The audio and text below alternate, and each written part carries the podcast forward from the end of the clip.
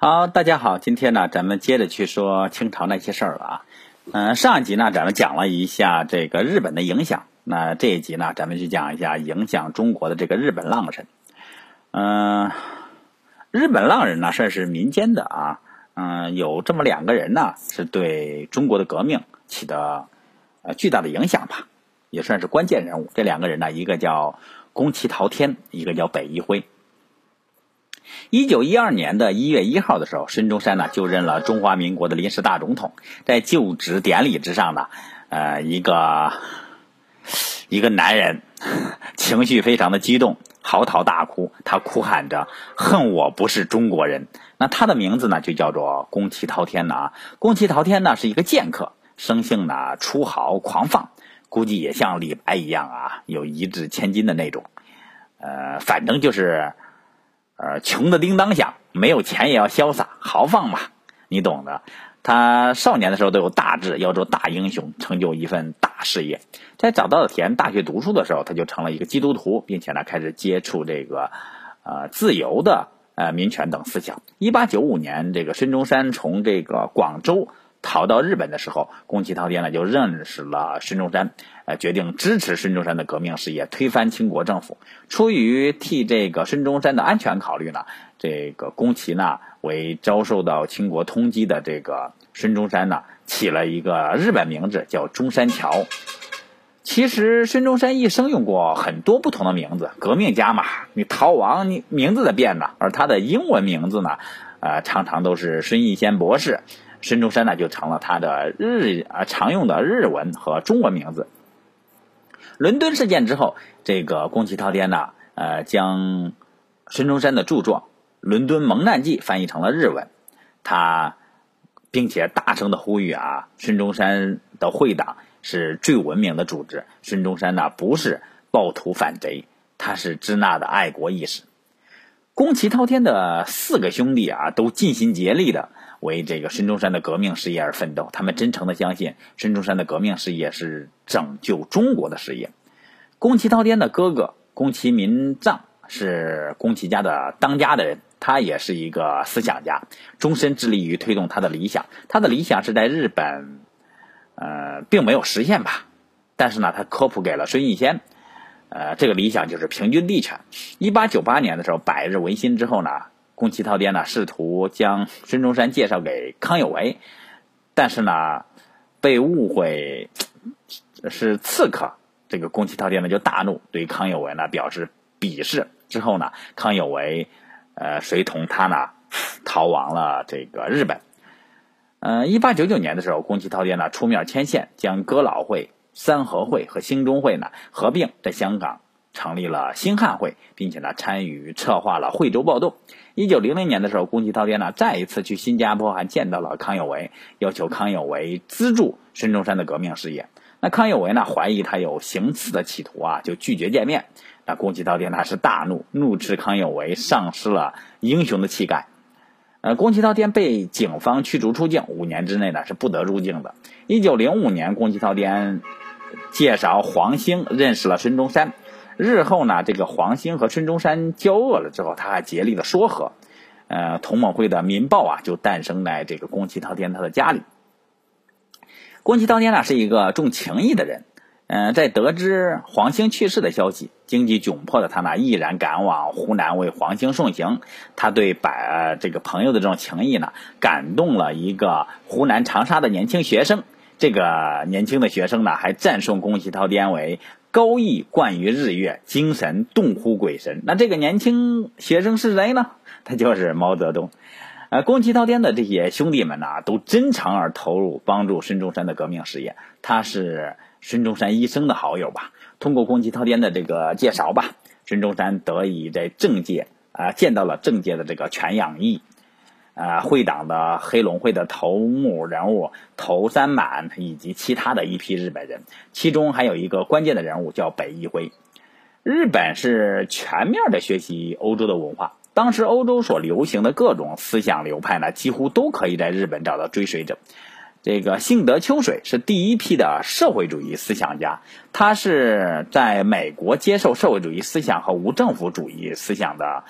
呃这个人，他的口号是：现在的世界是革命的世界，现在的时代呢是革命的时代，我们是时代的宠儿，不能不成为革命党。他愿意为他的信仰而献身，三番五次的要。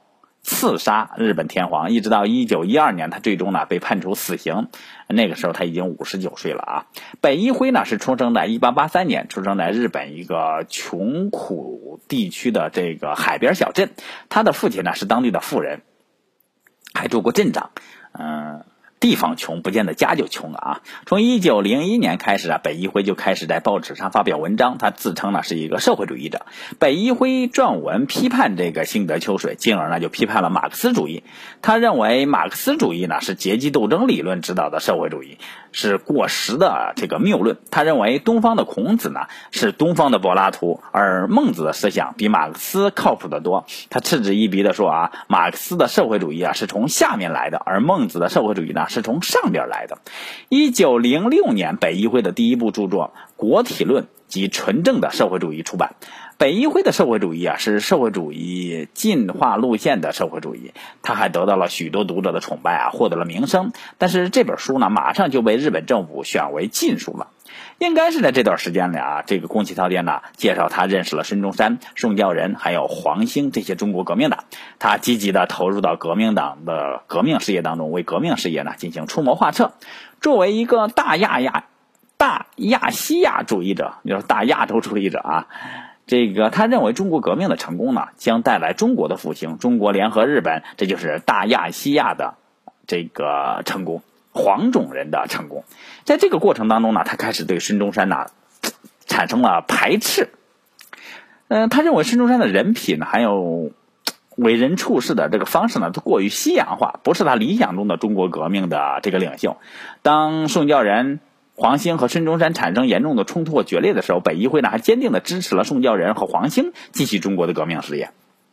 一九一一年，辛亥革命爆发的时候，日本曾经有政客呢试图干涉中国的内政，呃，清国的内政吧，帮助清国政府镇压反叛。北一辉和宫崎骏呢，呃，宫崎涛颠等人呢就大声的疾呼，这个中国的希望在于革命事业的成功。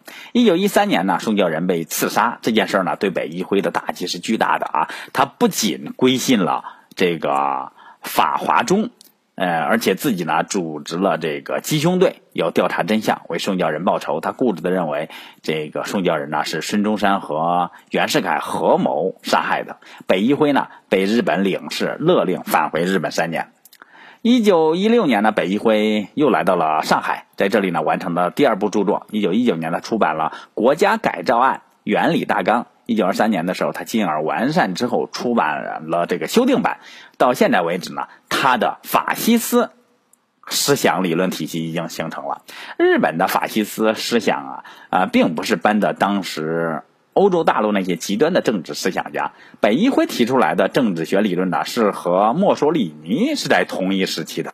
国家改造案原理大纲啊，它的具体的政治论点共有以下几点吧。第一呢，就是把亚洲从白人压迫之下呢解放出来，日本作为亚洲的盟主，领导这次解放战争。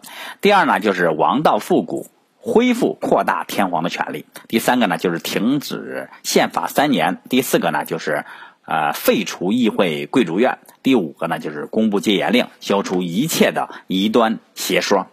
第六个呢，就是对财阀和大资本家呢进行打击，限制个人的资产和土地的上限，实行社会主义。第七个呢，就是必须通过政变的方式达到这些。北一辉的这个思想体系呢，是社会进化论。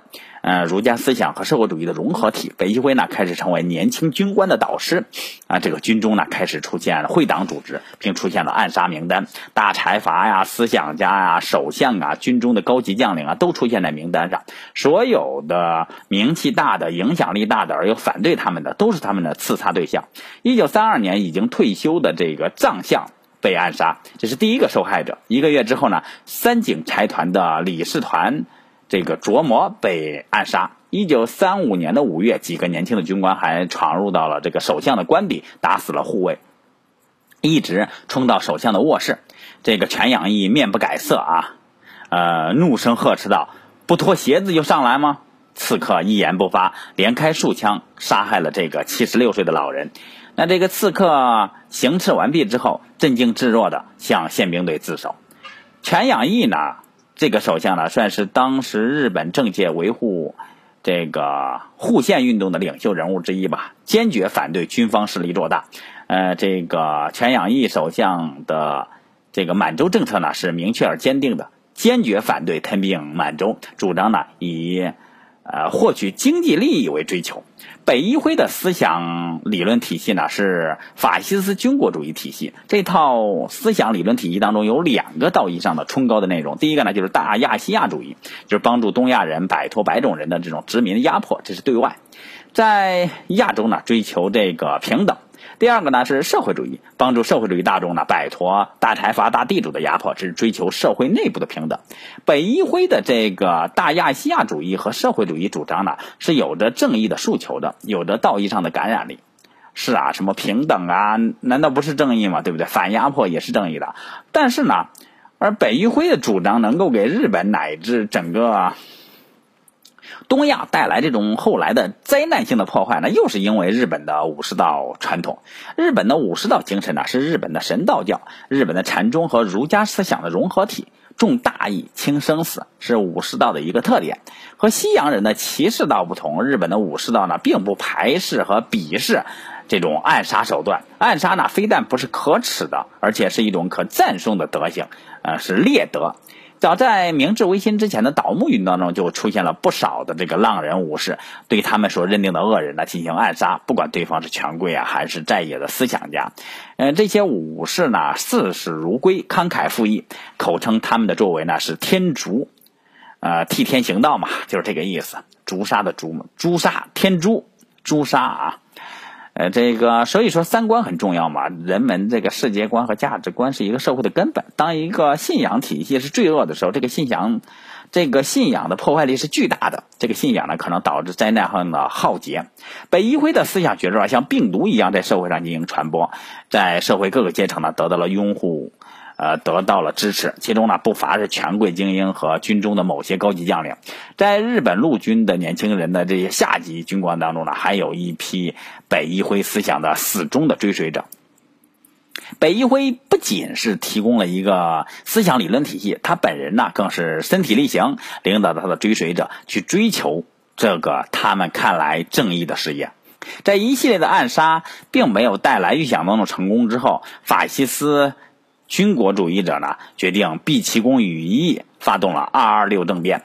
一九三六年冬呢，一个下雪的日子啊，天色还没亮，一群日本陆军军人离开了兵营，这就是二二六兵变的开始。率领军人们的，呃，除了一名中佐之外。其他的都是三十岁以下的这种位级军官，他们有着很长的一份暗杀名单，什么日本首相啊、侍从长官呐、内大臣呐、大帐内臣呃大臣呐、什么内务大臣呐等等等等，好多，还有一些虽然不在位了，但是还有影响力的这些元老级的人物。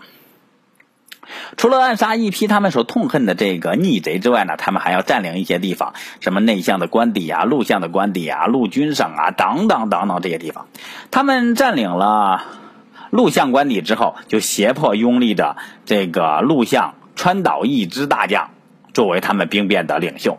兵变的军人通过超日新闻和各个报刊发布了他们的昭和维新、尊皇逃奸的政治主张。呃，病变的消息传到宫内之后，昭和天王呢是雷霆震怒啊，怒斥这些年轻人是呃犯上作乱，下定这个讨伐平乱。这个时候呢，出现了一个诡异的现象：一方面呢，这个天皇已经下达了明确的讨逆命令，军中同情政变的高级将领呢不敢公然的违背，因为参与政变的军人没有再增加。呃，另一方面呢，军队。也没有对政变的军人们呢展开讨伐和进攻，双方就这样僵持着。事变呢没有像兵变军人们预先所想的那样发展，他们原本以为只要登高一呼嘛，这个黄道派的军人们就会云集响应，却没有料到呢，昭和天王下达了明确的讨伐命令。僵持几天之后呢，一些兵变的军人呢选择了自杀，剩下呢就交了武器投降了。二 B 二二六兵变之后呢，年轻的这些黄道派的军官所爱戴推崇的这个陆军大将也被迫。就这样从军中就退役了。一九三八年，北一辉被日本政府以二二六兵变思想主导犯的罪名枪决。当时呢才四十六岁，北一辉虽然死了，但是他的这个法西斯军国主义思想呢，并没有在黄道派军人的心中死去。这就是思想家的力量。一个错误的思想啊，其实是很可怕的，会给人类社会带来巨大的灾难。呃，青年将校。这个里边呢，这个法西思想呢，这个时候已经形成气候了。极右的思想的军人们开始左右日本的政局。北一辉的这个青春岁月啊，他的思想的理论能力和组织策划能力奉献给了中国的革命事业。一九二一年的时候，北一辉还出版了一本书《支那革命外史》，讲述了他燃烧青春、燃烧青春所参与过的中国的革命事业。北一辉还爱上了一个日本妓女，两个人生活在一起。据说啊，当呃，他这个妻子切歌切舞的时候，有时候呢，呃，他会为他死去的好友、革命战友宋教仁呐，什么诵念佛经吧。北一辉呢，身后归葬了国民党元老级的人物，呃，政学系的大佬张群呢，还为这个北一辉题写了这个墓碑，并且在二战之后呢，对北一辉的这个未亡人，也是他妻子吧，提供了照顾和帮助。啊，到这里呢，咱们说的这个日本的所有的影响，咱们就说完了。好，感谢大家。下集呢，咱们接着回到清国的内部，看一看慈禧太后如何对待这个国家。好，感谢大家。